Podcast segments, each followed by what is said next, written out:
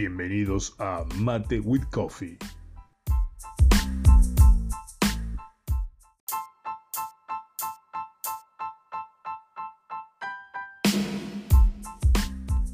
En este podcast se tratará conceptos básicos, sistema social, cultura, técnica y tecnología, tecnologías blandas, gestión de la organización.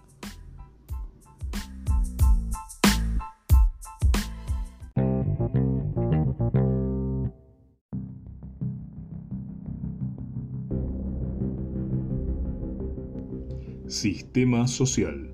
Es un grupo de individuos que interactúan entre sí con un objetivo, tratando de obtener un máximo posible de satisfacción dentro de su lugar en el sistema, y que tiene estructurado un sistema simbólico para la interpretación de esa interacción. El sistema social está compuesto por una función objetiva y una dimensión normativa.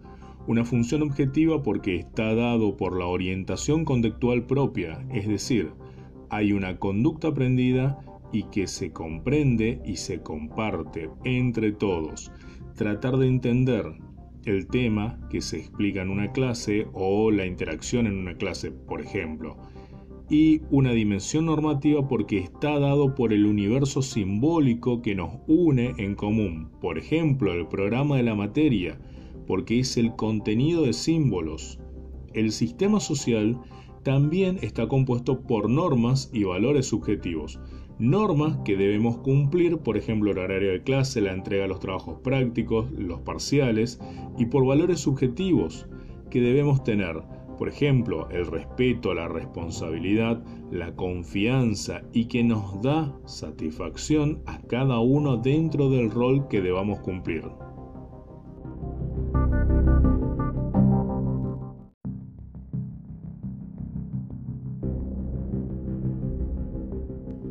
Cultura es un conjunto trabado de maneras de pensar, sentir y obrar, más o menos formalizados que aprendemos y compartimos por una pluralidad de personas.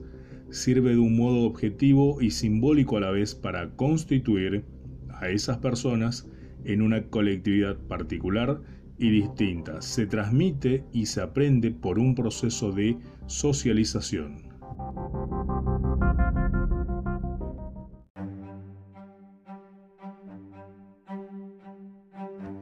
Ejemplos de culturas tenemos a la cultura judía, porque tienen formas de pensar distintas, ritos, festividades, comidas y costumbres. La cultura indígena, porque tiene su propia lengua.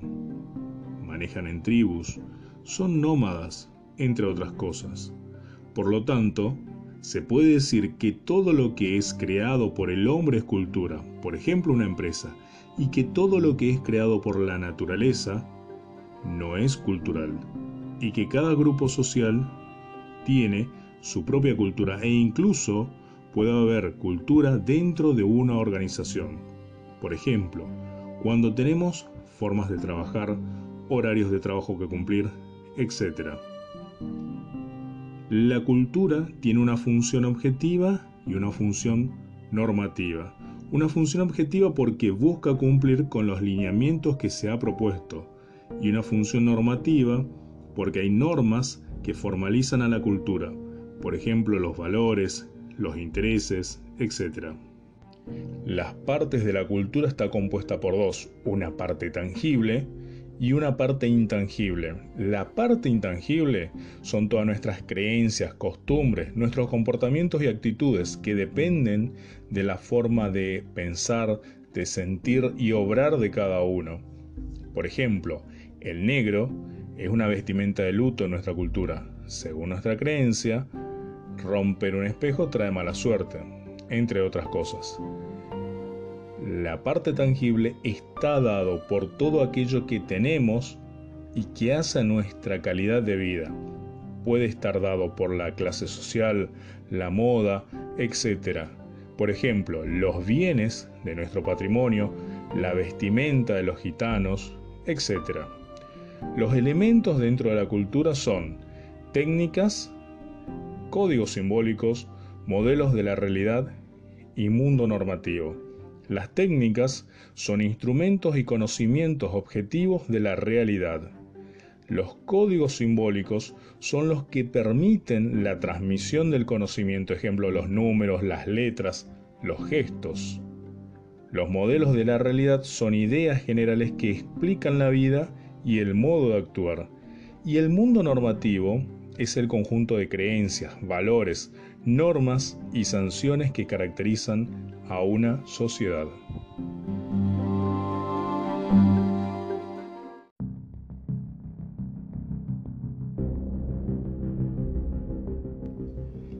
Técnica. La técnica es el procedimiento o el conjunto de procedimientos que tienen como objetivo obtener un determinado resultado, ya sea en el campo de las ciencias, de la tecnología, de las artesanías o de otra actividad. Se diferencia de las ciencias porque ésta busca el conocimiento, es decir, entender y explicar la naturaleza de las cosas y la técnica no. En cambio, se diferencia la tecnología porque la técnica es estática, es decir, es siempre repetitiva ya que generalmente no se modifica porque utiliza los mismos procedimientos para obtener el mismo resultado. Por ejemplo, la contabilidad, porque siempre hacemos los mismos asientos, balances, etc. Y la tecnología es dinámica, ya que se va adaptando con el tiempo, el espacio y el contexto para transformar lo natural y crear productos, o sea, bienes, procesos o servicios, en forma óptima y eficiente para obtener una mejor calidad de vida. Por ejemplo, la gestión.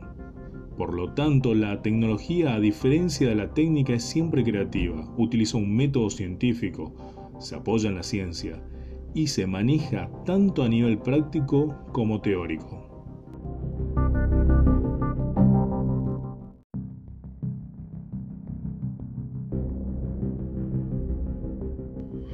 Tecnología es el conjunto ordenado de conocimientos y los correspondientes procesos que, teniendo en cuenta la técnica y la ciencia y los aspectos económicos, sociales y culturales involucrados, tienen como objetivo la producción de bienes y servicios para responder a las necesidades y deseos de la sociedad, que tienen como propósito contribuir a mejorar la calidad de vida.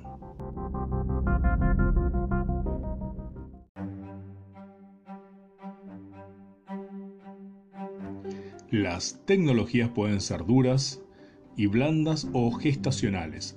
Las tecnologías duras tienen como propósito la transformación de elementos materiales con el fin de producir bienes y servicios. Por ejemplo, la transformación de un vehículo. Puede ser los que producen acciones físicas sobre la materia y las que se basan su acción en procesos químicos y o biológicos. Por ejemplo, la elaboración de medicamentos. Las tecnologías blandas o gestacionales se ocupan de elementos simbólicos en bienes y servicios. Su producto, que no es un elemento tangible, se ocupa de lo intangible. Permite mejorar el funcionamiento de las distintas instituciones y organizaciones para el logro de objetivos. Por ejemplo, guaraní, las investigaciones, etc.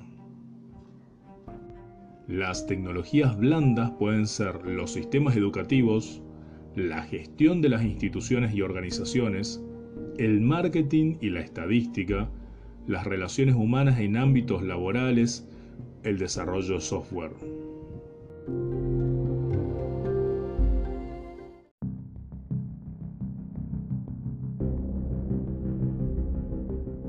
Gestión de la organización.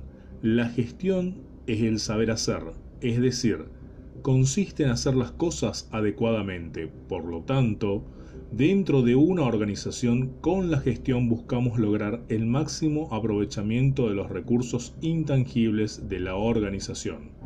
La gestión se enfoca a trabajar lo intangible para optimizar el funcionamiento de la empresa, por ejemplo, la capacitación de los recursos humanos.